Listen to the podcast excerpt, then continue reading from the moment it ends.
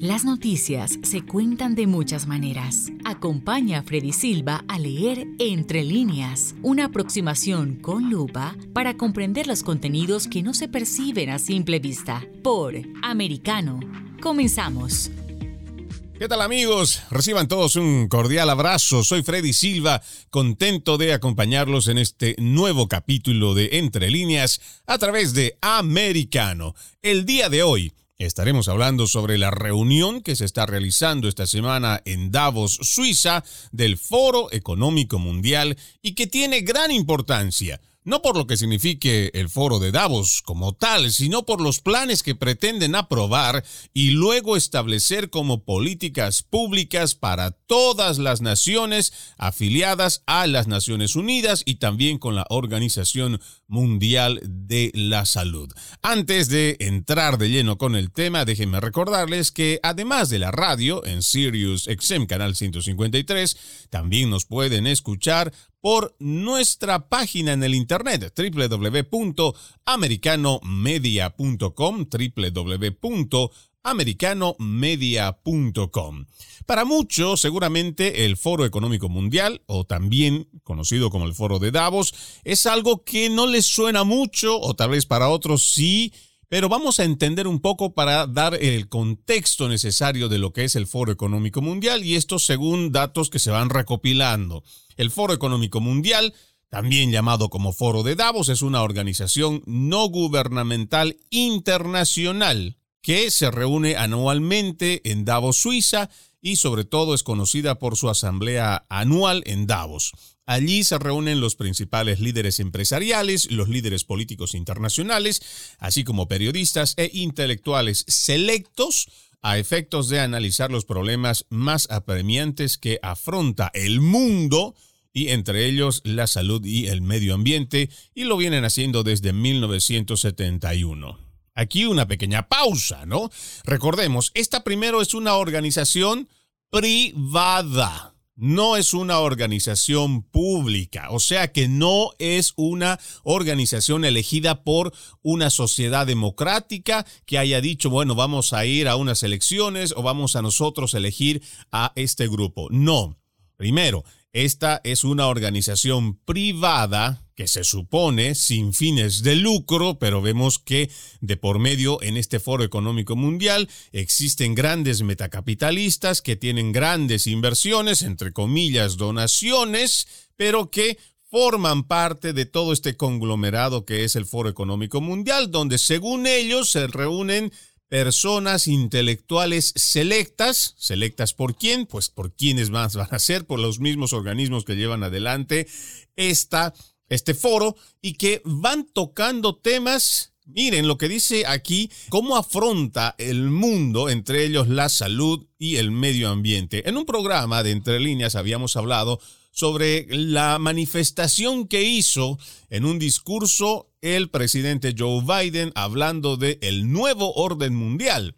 Y entre ello hablamos, por supuesto, de muchas organizaciones supranacionales, igual que líderes de gobiernos, eh, primeros ministros, que hablan sobre este nuevo orden mundial que tiene que ver con una nueva gobernanza mundial, o sea, de un gobierno eh, único, un gobierno mundial, el cual podríamos nosotros deducir que se ha ido levantando desde las Naciones Unidas y que hoy tiene sus pequeños ministerios, ya sea el Ministerio de Comercio, tenemos el Ministerio de Educación, tenemos el Ministerio de Salud con la Organización Mundial de la Salud, y de esta forma se ha ido levantando lo que hoy podríamos conocer como esta nueva estructura de gobernanza mundial con la gran diferencia, y aquí hacemos hincapié, de que esta no es una organización democráticamente elegida, sino es una organización privada. Sigamos con la lectura. El foro también organiza la Asamblea Anual de Nuevos Campeones en China, una serie de asambleas regionales durante el año. En el 2008, dichas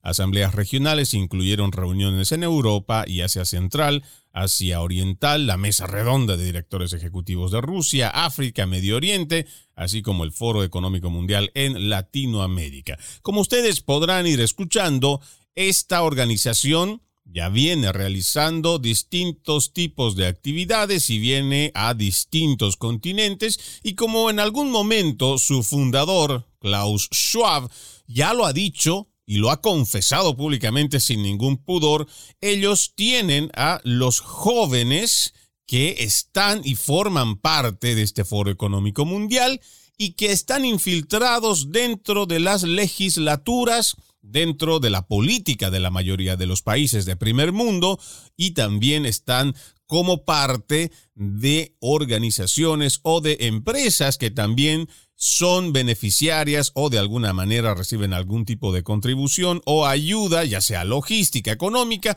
por parte del Foro Económico Mundial y esta es la forma en cómo ellos han logrado irse estableciendo a lo largo del mundo. Ahora veamos por qué es importante la reunión de este año y lo que tienen preparado en cuanto a su agenda de este 2022. Voy a extraer un artículo de BBVA que fue escrito en este mes de mayo del 2022 y me voy a saltar varios párrafos para ir directamente a la, la nota que a nosotros nos interesa, que habla sobre la agenda para el mundo post-COVID. Y dice, los líderes globales que participan este año en el encuentro trabajarán en torno a ocho prioridades temáticas, cooperación global, reequilibrio económico, sociedad y equidad, clima y naturaleza, innovación y gobernanza, transformación industrial, riesgos y resiliencia y salud global. Repito estas dos últimas palabras, salud global, porque vamos a ahondar en cuanto a esto por la importancia que va a tener y lo que podría significar la absorción de las soberanías de las naciones, de las cuales también Estados Unidos y el resto de este continente y otros países del mundo estarían o podrían estar bajo amenaza. Sigamos con la lectura. La agenda contará con la participación de alrededor de 2.000 personas entre jefes de Estado y de gobierno, directores ejecutivos de empresas, líderes de la sociedad civil, medios de comunicación globales y líderes juveniles de África, Asia, Europa, Medio Oriente, América Latina y América del Norte. Ya lo decíamos, ellos tienen a los jóvenes globales, como así les llaman ellos, que forman parte de esta organización y que ya están de alguna manera dentro o como lo ha dicho Klaus Schwab, ya están infiltrados dentro de la política, dentro de la sociedad, en donde ellos quieren hacer estos cambios que lo proponen ellos desde su organización privada, mas no bajo un consenso de gran parte de la población mundial. En resumen, lo que podríamos decir es que esta es una organización privada con gente y aportaciones privadas, pero que quieren trabajar por el bien común de la humanidad, entre comillas, y quieren establecer normas que puedan aplicar en esta misma lucha, en lo que ellos consideran una agenda, la cual hay que llevar adelante y entre las muchas cosas tiene que ver con salud global, que es lo que vamos a ahondar en este programa del día de hoy. Pero eso es lo que está pasando en el foro de Davos en Suiza, donde ya hemos visto a muchos líderes que están hablando de cómo la tecnología va a ayudar a controlar mejor a la sociedad, entre comillas, por el bien común. Pero paralelamente se está llevando a cabo la 75 Asamblea Mundial de la Salud, por supuesto orquestada por la Asamblea Mundial de la Salud. Vamos a extraer este documento precisamente de la página oficial de la Organización Mundial de la Salud que habla del comienzo de esta Asamblea Mundial de la Salud desde el 22 de mayo hasta el 28 del mismo. Será la primera Asamblea de la Salud presencial desde el inicio de la pandemia del COVID-19 debido a la renovación en curso del Palacio de las Naciones donde se celebrará la Asamblea. El número de salas disponibles y su capacidad serán limitados. Por lo tanto, el acceso a las salas donde se celebran las reuniones estará restringido. Además, no se celebrarán eventos paralelos en el Palacio de las Naciones. Habida cuenta de la actual pandemia, se solicitará a los participantes llevar mascarillas. Será posible ver los debates en directo desde la página web. Se ofrecerá interpretación simultánea en árabe, chino, español, francés, inglés y ruso.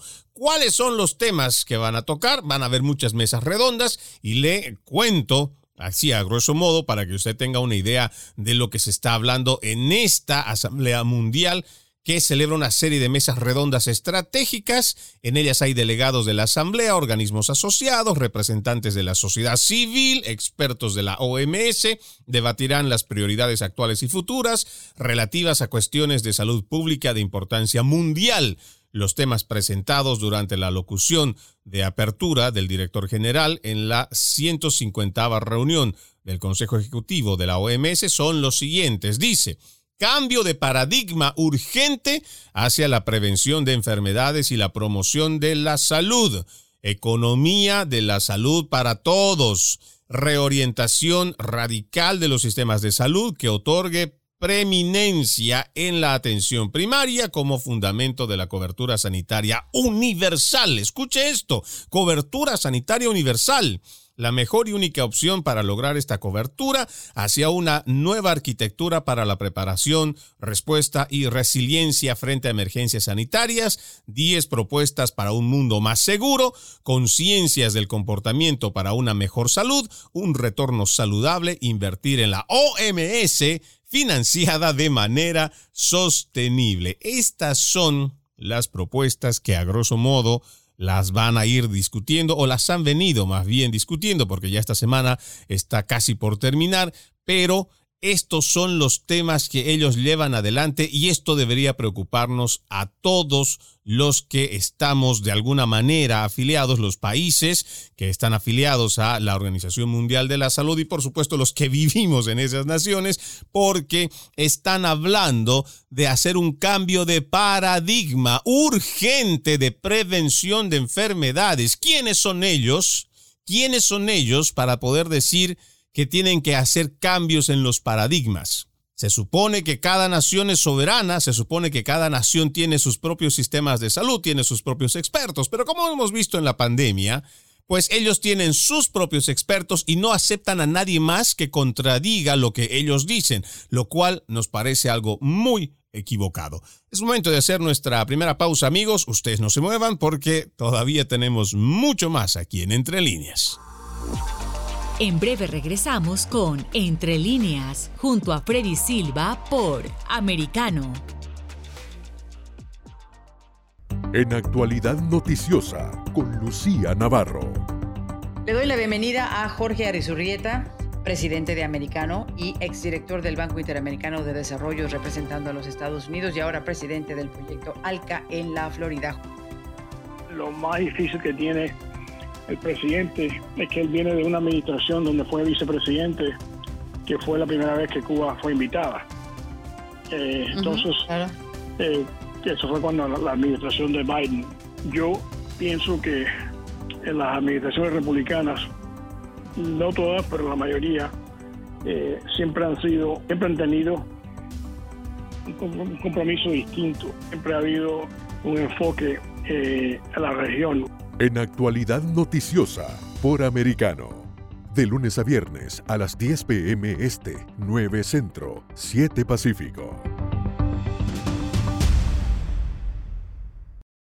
Isabel Cuervo y su equipo indagan y rastrean los hechos para ofrecer una mirada profunda a las noticias, sus causas y consecuencias. Periodismo de investigación. Cada sábado, 7 pm este, 6 Centro, 4 Pacífico, por Americano. Los hechos relevantes que ocurren en Estados Unidos, analizados con la característica frontalidad de Dania Alexandrino y sus invitados. Perspectiva USA. Conéctate de lunes a viernes, 8 pm este, 7 centro, 5 pacífico. En vivo por Americano. Ahora, con Alberto Padilla, está disponible para ti cuando quieras. Accede a toda nuestra programación a través de nuestra aplicación móvil americano. Descárgala desde Apple Store o Google Play y mantente informado con nosotros.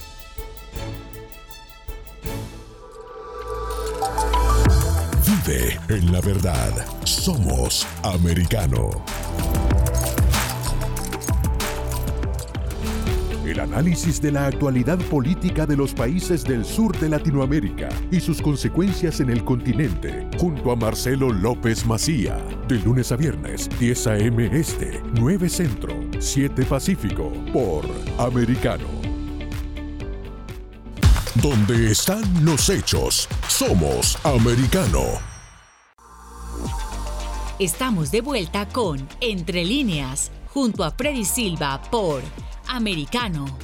Gracias por continuar con Entre líneas. Les recordamos que además de la radio nos pueden escuchar por www.americanomedia.com. Sigamos con esta interesante lectura y análisis que hemos extraído de ciencia y saludnatural.com con el título Los peligros del Tratado de Preparación para Pandemias de la OMS que ya se está llevando a cabo. Pero sigamos con la lectura. Estas reglas y estructuras propuestas, si se adoptan, cambiarían fundamentalmente la salud pública internacional, moviendo el centro de gravedad de enfermedades endémicas comunes a brotes relativamente raros de nuevos patógenos y construyendo una industria a su alrededor que potencialmente se perpetuará a sí misma. En el proceso, aumentará la participación externa en áreas de toma de decisiones que en la mayoría de las democracias constitucionales son competencia de gobiernos electos responsables ante su población.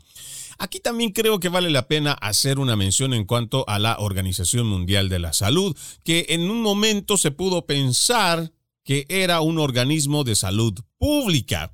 Pero si nosotros revisamos, y esto voy a extraer en cuanto a los trabajos de investigación de la doctora en periodismo, la española Cristina Martín Jiménez, en una publicación que hace en RT, ella dice que más del 16, o más bien que tan solo el 16% de las contribuciones que recibe la Organización Mundial de la Salud, ojo con esta cifra, tan solo el 16% de las contribuciones que recibe la Organización Mundial de la Salud vienen de los países miembros de las Naciones Unidas.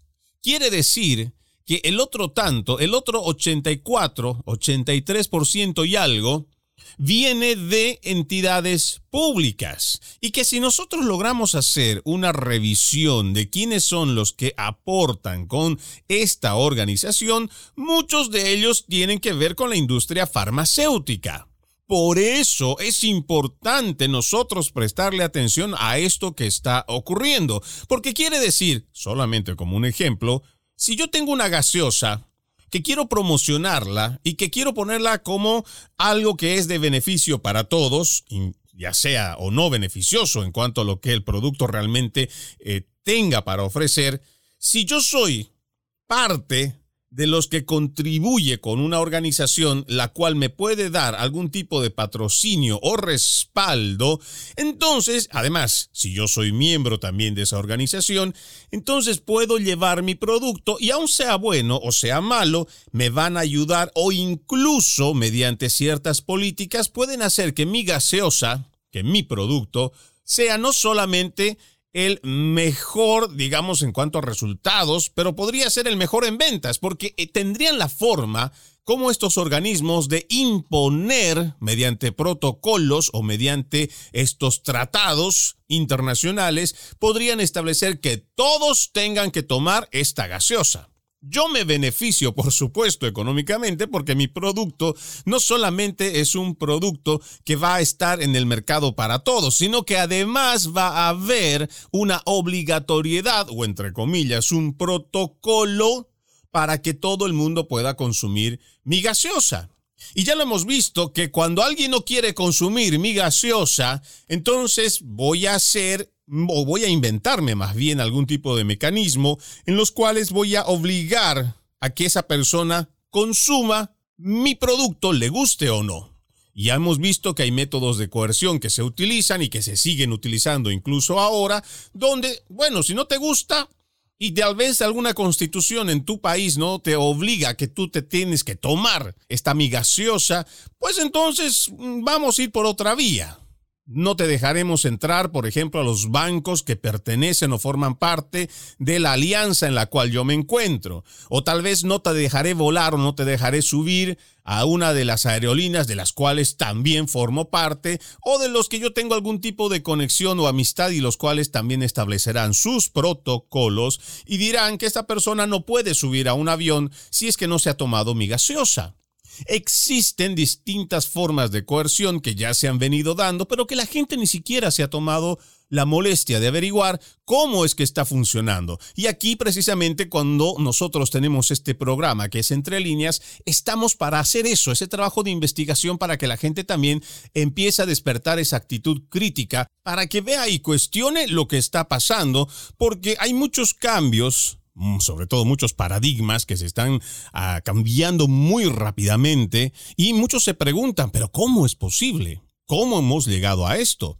Pues simplemente esto pasa porque se están llevando a cabo campañas con una agenda que está imponiendo para hacérsela. Le guste o no a la gente, hay muchas cosas que se están normalizando. Por eso incluso hay una palabra que, bueno, un par de palabras que la gente lo ha aceptado como propia y piensa que es algo natural, espontáneo que ha salido, como por ejemplo la nueva normalidad.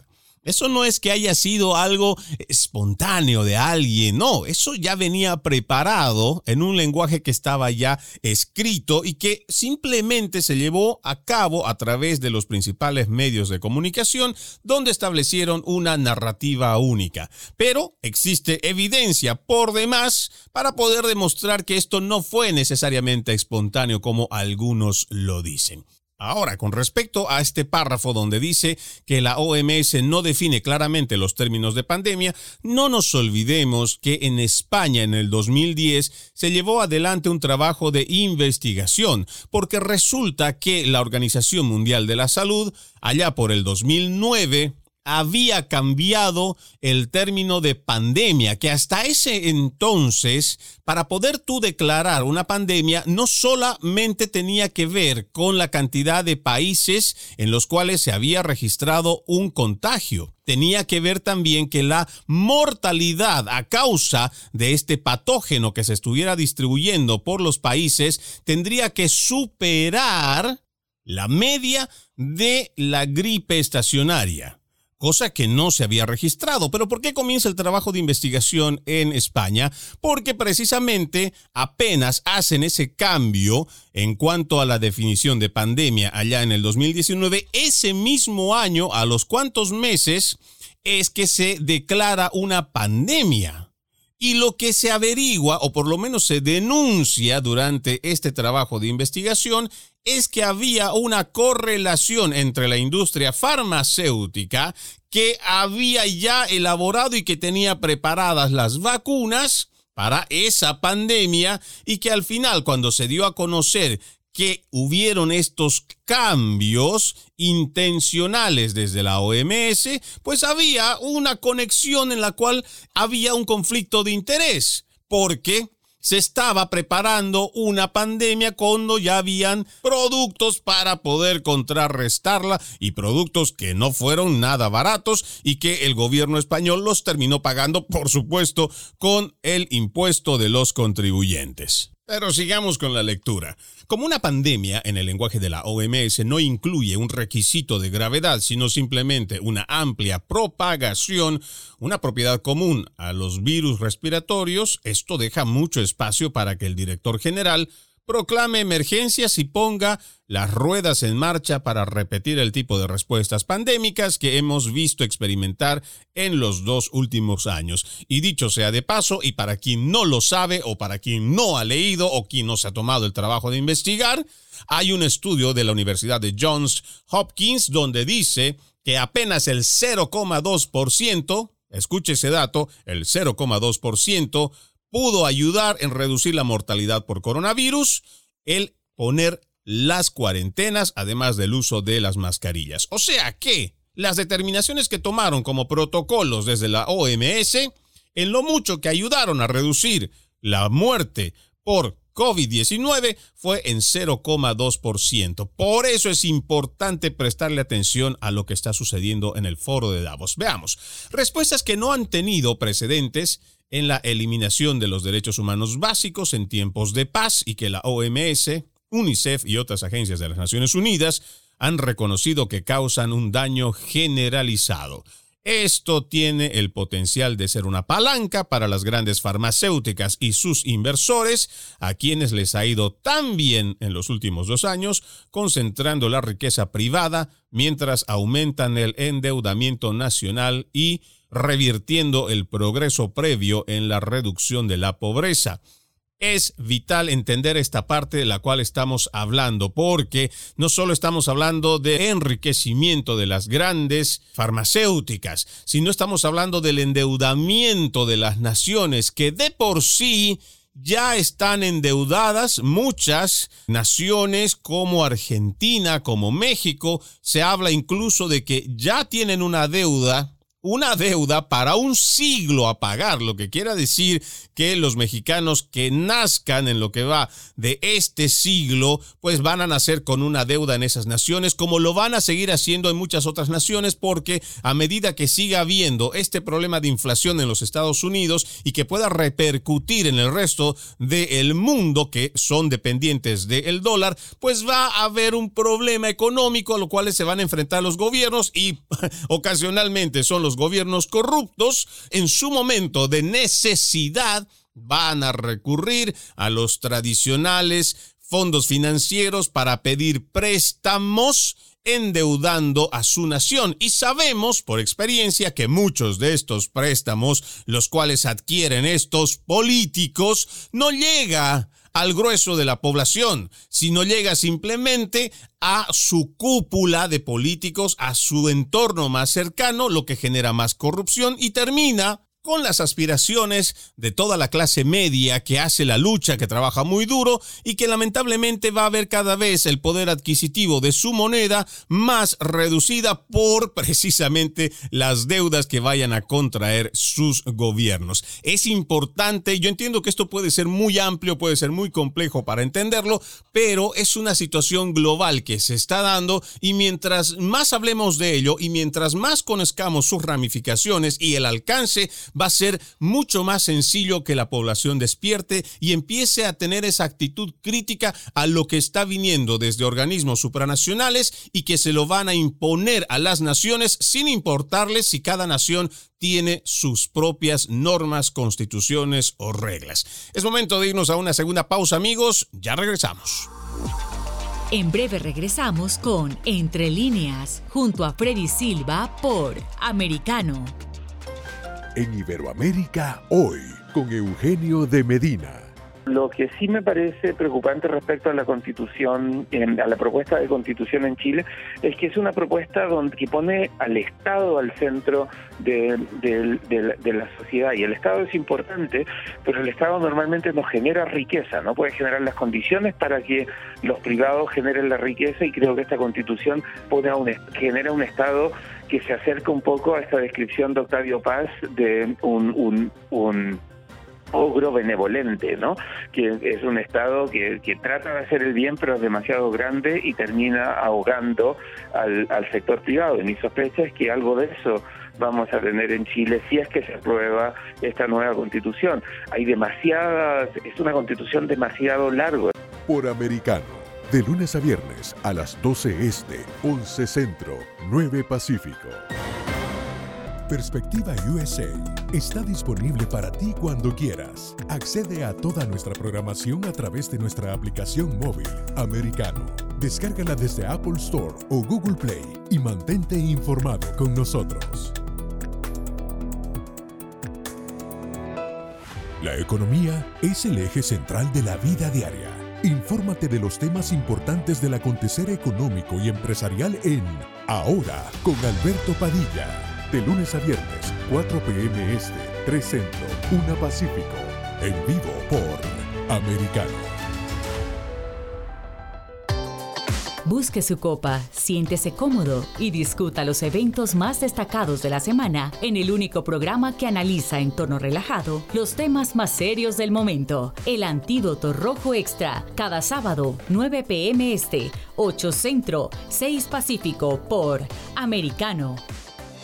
Los hechos relevantes que ocurren en Estados Unidos, Europa, Asia y Medio Oriente, vistos con la mirada experta de la internacionalista Lourdes Subieta, en Así está el mundo, de lunes a viernes, 11 a.m. Este, 10 Centro, 8 Pacífico, en vivo por Americano. Ideas, argumentos, posturas y visiones, sin desperdicios. Escucha, concuerda o difiere con los postulados de José Aristimuño y Jimmy Nieves, quienes debaten con vehemencia de lunes a viernes a las 9 pm este, 8 Centro, 6 Pacífico por Americano.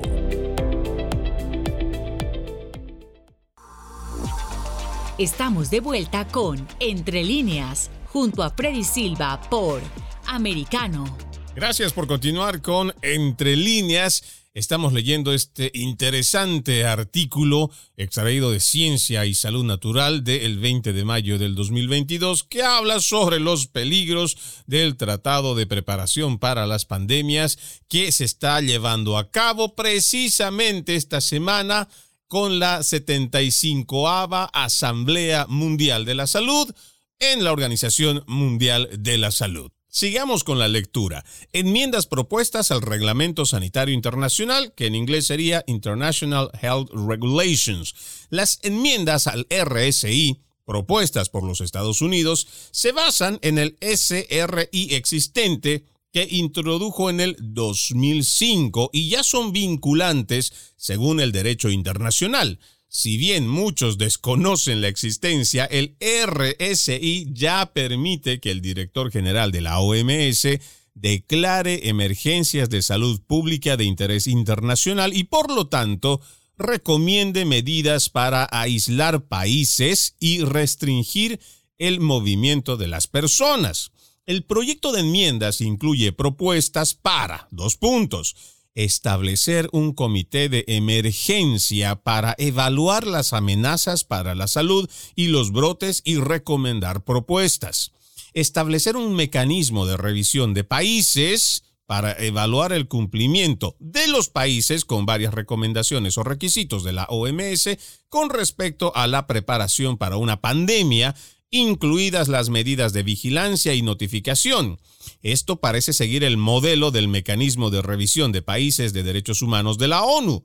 A continuación, se van a emitir requisitos a los países para que los cumplan cuando sus programas internos se consideren inadecuados a petición de otro Estado parte o país. Imagínese, y quedándonos en este párrafo, donde básicamente nos están diciendo que las recomendaciones ya vienen desde arriba y que si tú no estás de una forma adecuada o que si ellos consideran desde arriba que, por ejemplo, en Costa Rica, en Perú, en Guatemala, en Argentina no son adecuados, pues ellos van a hacer o van a pedirles que cumplan con ciertos cambios. Por eso es que nuestra preocupación es legítima porque estaríamos hablando de que se está absorbiendo desde arriba, desde los organismos supranacionales, la soberanía de las naciones.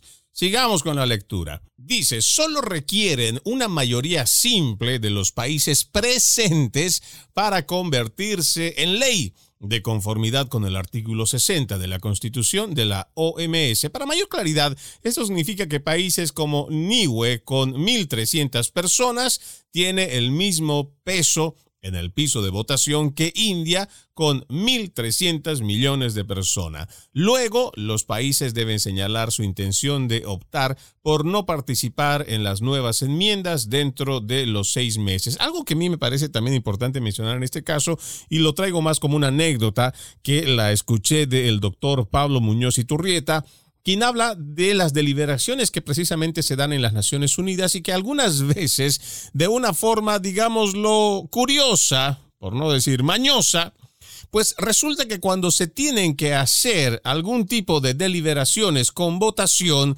algunas veces lo aplazan o lo postergan poniendo cualquier excusa.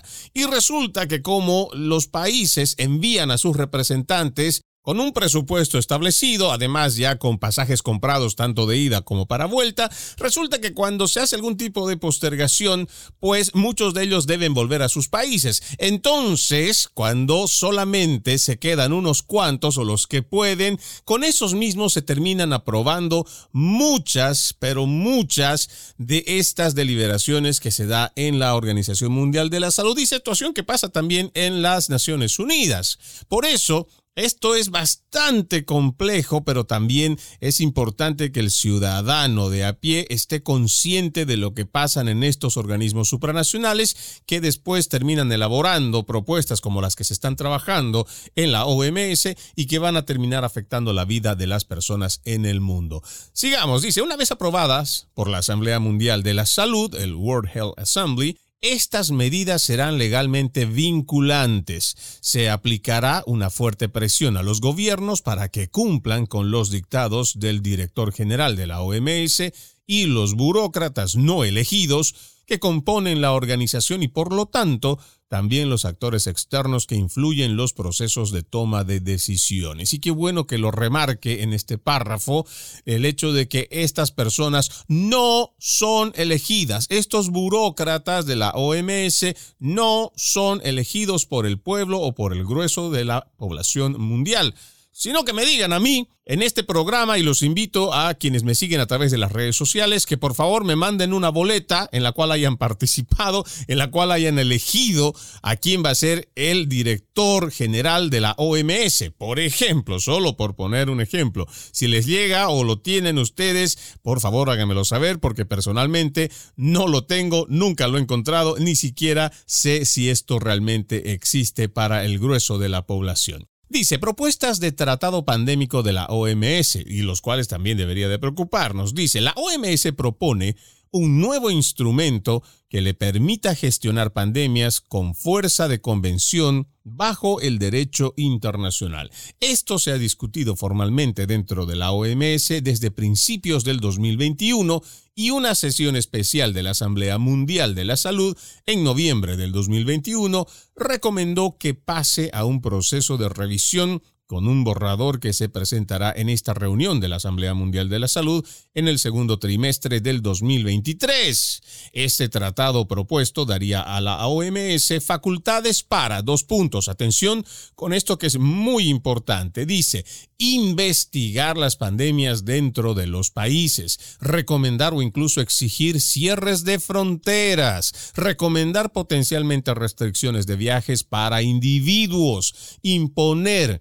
medidas recomendadas por la OMS que según la experiencia del COVID-19 pueden incluir bloqueos, prevención del empleo, interrupción de la vida familiar, viajes internos y máscaras y vacunas obligatorias. Involucrar a actores no estatales, corporaciones privadas en todo caso, en la recopilación de datos y modelos predictivos para influir y guiar las respuestas a la pandemia y en la implementación, incluido el suministro de productos básicos para la respuesta. Me detengo aquí para solamente mencionar que por eso habíamos mencionado al principio de este programa la reunión que también paralelamente se está llevando a cabo en el Foro Económico Mundial, porque desde este organismo es donde porque es financiado por este organismo, es donde tienen las herramientas para poder hacer cumplir estas propuestas que están dando desde la Organización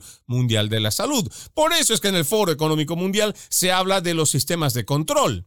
Por eso es que desde el Foro Económico Mundial se habla que para afrontar un problema global tienen que tener organismos globales, o sea, una estructura de gobernanza mundial para tomar decisiones globales. Esas son las cosas que muchas veces no las vemos, no las entendemos, no sabemos por qué se da todo esto, pero se está llevando a cabo. Y al final del día, una vez que se logra establecer todo esto, pues tristemente muchos de los que ni siquiera se enteraron cómo funciona, por qué se hace esto, hacia dónde va y cuáles son los propósitos, pues va a tener que simplemente cumplir con estos protocolos, entre comillas, que no van a ser más que mandatos que vienen desde organismos supranacionales y de entidades que están muy alejados de la realidad de las naciones o de las poblaciones en el mundo. Y esto me parece muy importante para quienes estamos en este oficio de informar, en, el oficio de los medios de comunicación, porque dice imponer la censura mediante el control o la restricción de la información que la OMS considera información errónea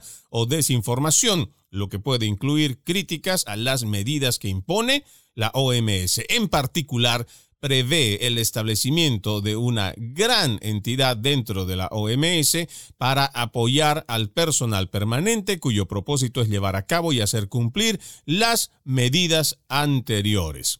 Aquí creo que no tenemos duda quienes llevamos la verdad hacia las personas y que por ello mismo estamos siendo censurados, cancelados por las plataformas digitales porque ellos califican o ellos tienen el derecho de atribuirse la verdad.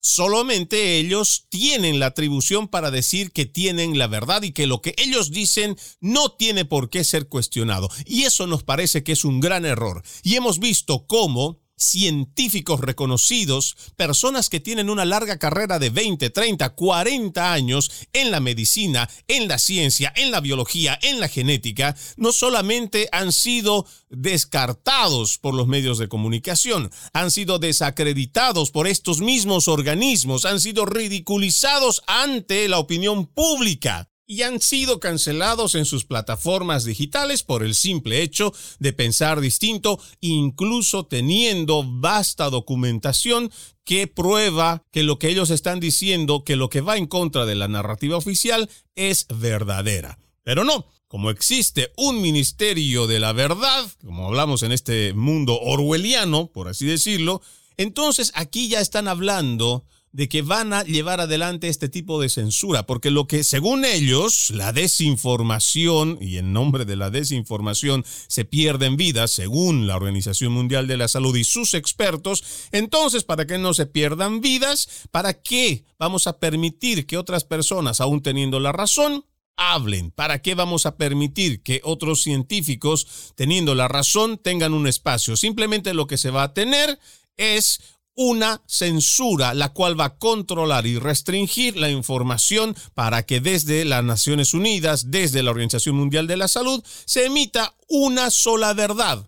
Esa verdad que seguramente se va a repetir a través de los medios hegemónicos de comunicación, porque ya sabemos quiénes son los dueños tanto de la industria farmacéutica como la industria de los medios de comunicación, como también son los dueños de los fondos de inversión más importantes en el mundo. A usted que tal vez no lo sabía o usted que no lo sabe, pues se lo vamos informando. Es momento de que vayamos a nuestra segunda pausa en Entre líneas. Amigos, no se muevan, todavía tenemos que hablar de esta investigación aquí en su programa Entre líneas.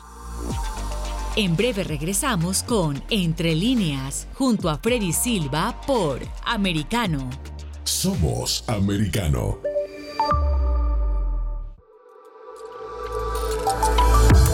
En la verdad. Somos americano. Iberoamérica hoy está disponible para ti cuando quieras. Accede a toda nuestra programación a través de nuestra aplicación móvil americano. Descárgala desde Apple Store o Google Play y mantente informado con nosotros.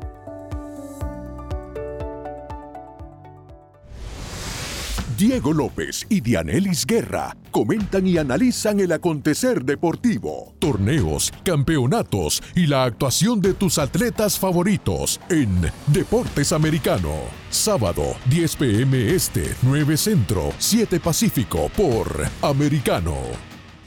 Ideas, argumentos, posturas y visiones, sin desperdicios. Escucha, concuerda o difiere con los postulados de José Aristimuño y Jimmy Nieves, quienes debaten con vehemencia de lunes a viernes a las 9 pm este, 8 centro, 6 pacífico por Americano. En Israel hoy, con Hannah Beris gente normal, común, bien vestida, bien comida, con su auto, incluso gente con 4x4, eh, gente que vivía vida normal y que un buen día simplemente los empezaron a bombardear y ricos, pobres, clase media, todos se encontraron de un día para el otro sentados en las calles de distintas capitales europeas sobre una valija y pensando, ¿qué hago de aquí en adelante? me quedo aquí, me voy a otro lugar. Eh, ¿Qué va a pasar dentro de dos meses, seis meses, un año? ¿Volveré algún día a mi casa? ¿Tendré casa? Claro, es muy fuerte, es muy fuerte. Realmente lo describiste en una forma muy, muy, o sea, yo no he estado en el terreno de la guerra, pero siendo a través de tus palabras la descripción realmente de lo central. Por Americano, sábados a las 2 p.m. Este, 1 Centro, 11 Pacífico.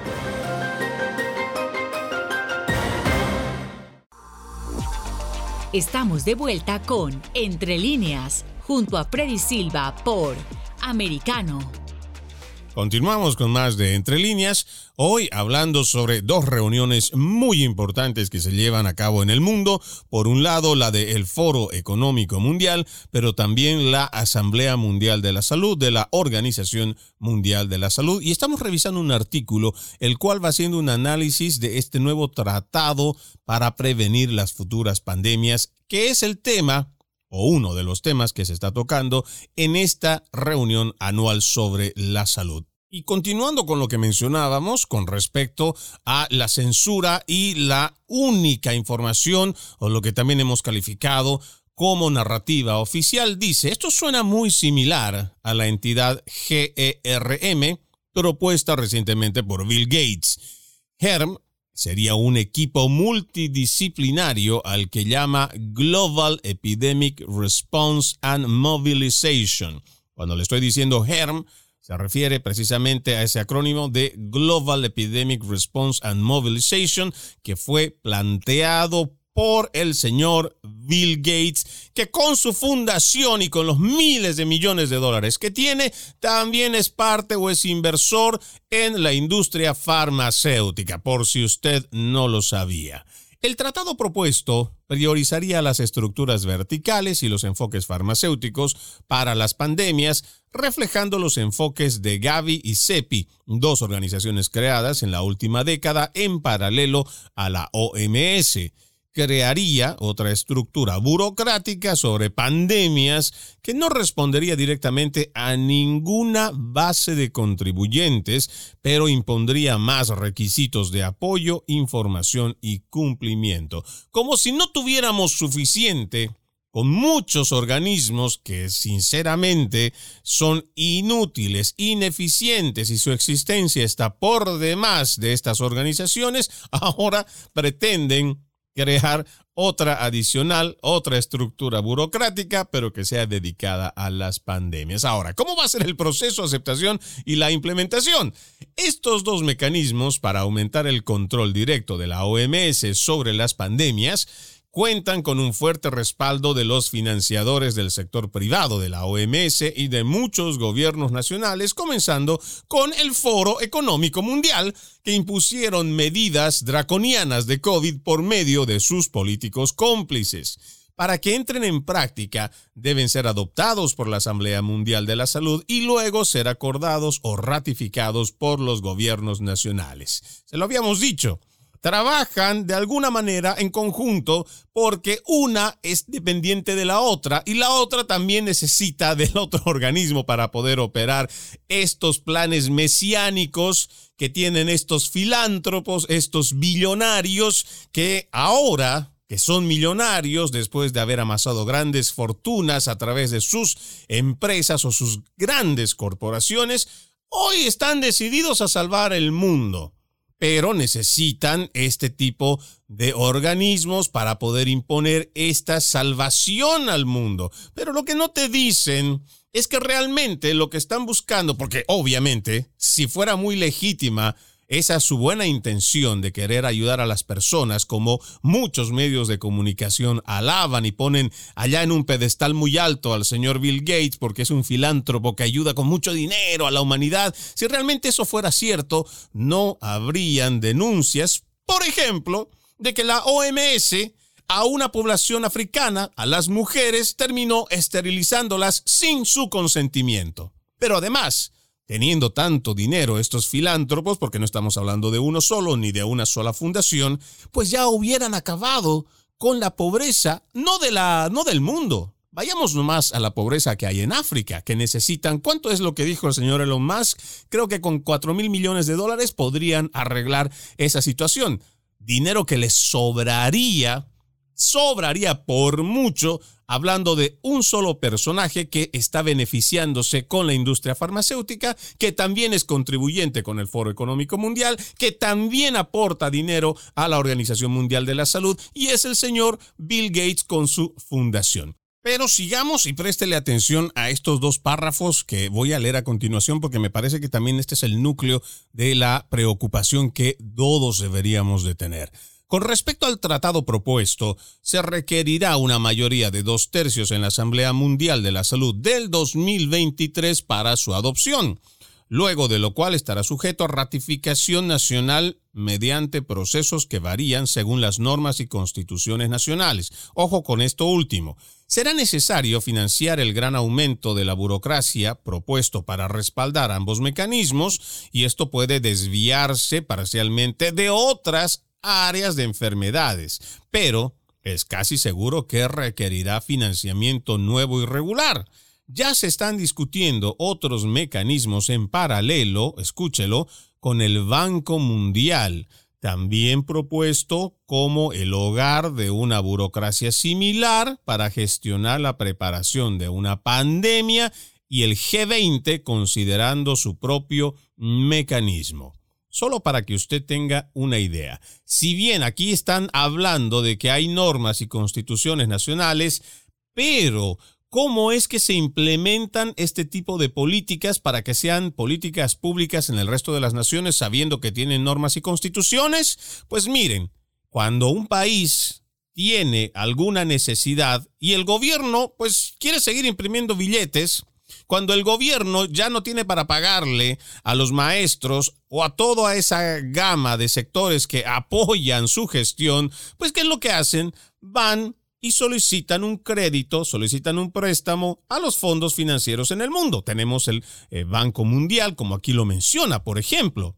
Entonces, ¿qué es lo que pasa? Generalmente, estas organizaciones financieras te van a dar el dinero siempre y cuando tú cumplas con ciertos requisitos. Y esos requisitos muchas veces vienen incluidas, no son peticiones, no son protocolos, son imposiciones en las cuales tú debes de hacer cambios en tus legislaturas para llevar adelante no solo este proyecto, sino otros más, como por ejemplo podríamos incluir que dentro de las Naciones Unidas llevan adelante una Agenda 2030 que tiene una agenda de género y que podríamos incluir por debajo para que cuando el país vaya y solicite un préstamo, entonces no solo le vamos a decir que debe implementar estas políticas en este nuevo pacto para ir en contra de las futuras pandemias, sino que por debajo también le vamos a pedir a que estos gobiernos incluyan ciertas propuestas o ciertas ideologías o ciertos conceptos y que tienen que meterlo dentro de sus legislaturas para que se conviertan en política pública.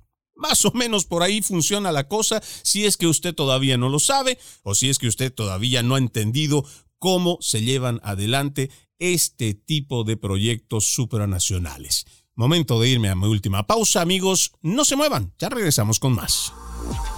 En breve regresamos con Entre líneas, junto a Freddy Silva por Americano. El sabor caribeño con Diolca Pérez. ¿Nos puede contar cuál es el mecanismo de unión entre los organismos de migración, los organismos de seguridad, incluso el sector privado que participa en todo este esquema de llegada de turistas, de salida de turistas, como de migrantes que van de paso?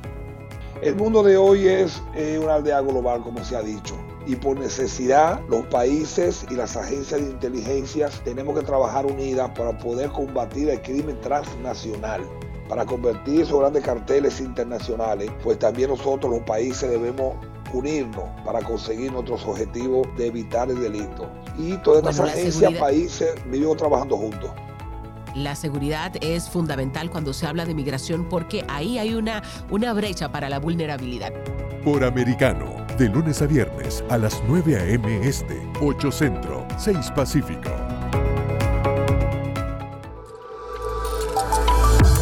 En la verdad.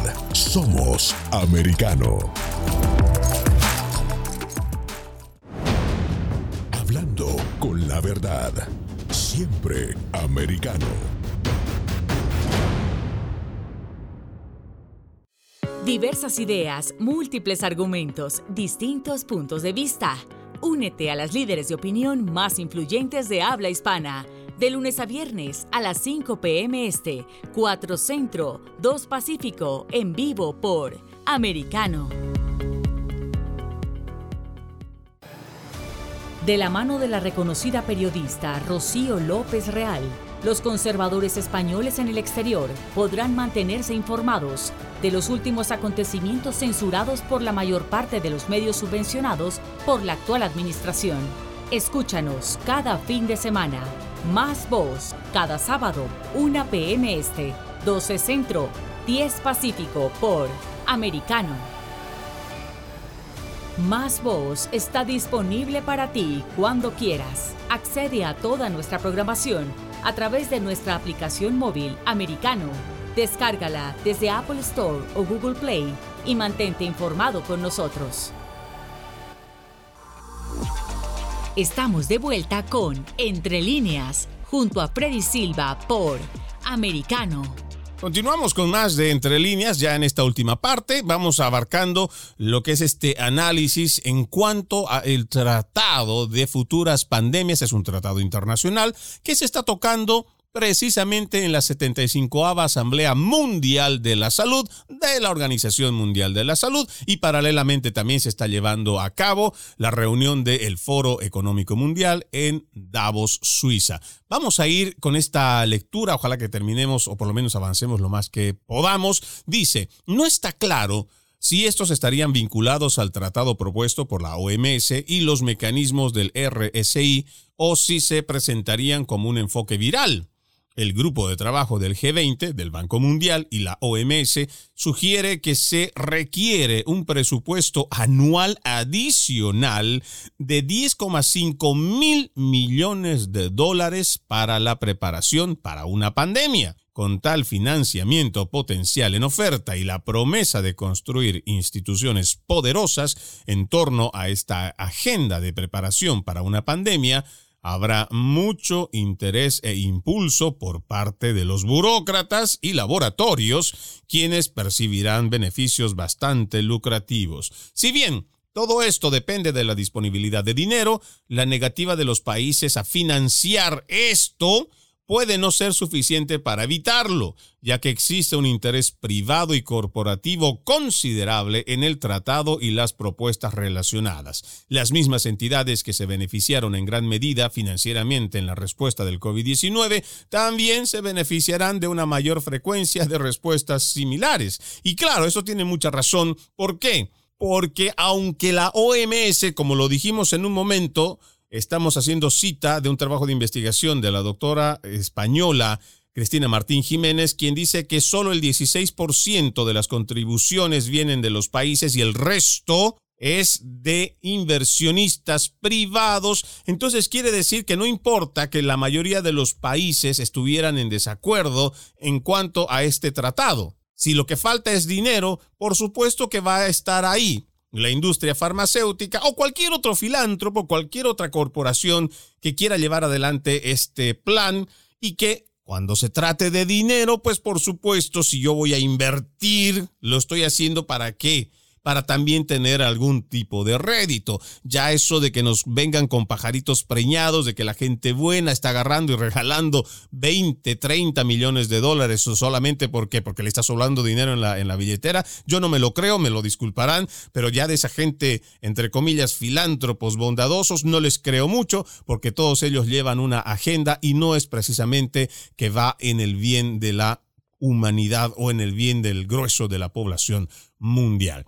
Si bien las pandemias son históricamente raras, la existencia de una gran burocracia que depende de su declaración y respuesta, junto con los claros beneficios que obtendrán los influyentes financiadores de la OMS, plantean un fuerte riesgo de más bloqueos, encierros, persecuciones, censuras, pasaportes de salud y medidas draconianas. Es por eso que tenemos que estar atentos cuando esta situación que ahora ya se está tocando en esta Asamblea Anual de la Salud en la Organización Mundial de la Salud, hay que ver qué es lo que van a hacer nuestros gobiernos, cómo es que van a reaccionar estos mismos y si realmente nosotros como ciudadanos estamos dispuestos a aceptar este tipo de imposiciones que van a venir desde arriba y que van a ser condicionadas a las soberanías de las naciones. No tengo tiempo para más, es un gusto verlos acompañado en este capítulo de Entre líneas. Soy Freddy Silva, tengan todos un excelente resto de jornada, los invito a que continúen con la programación de Americano. Entre líneas, un programa en el que leemos un poco más de lo que está expresamente escrito o dicho. Conéctate con nosotros de lunes a viernes a las 7 p.m. Este, 6 Centro, 4 Pacífico, en vivo por Americano.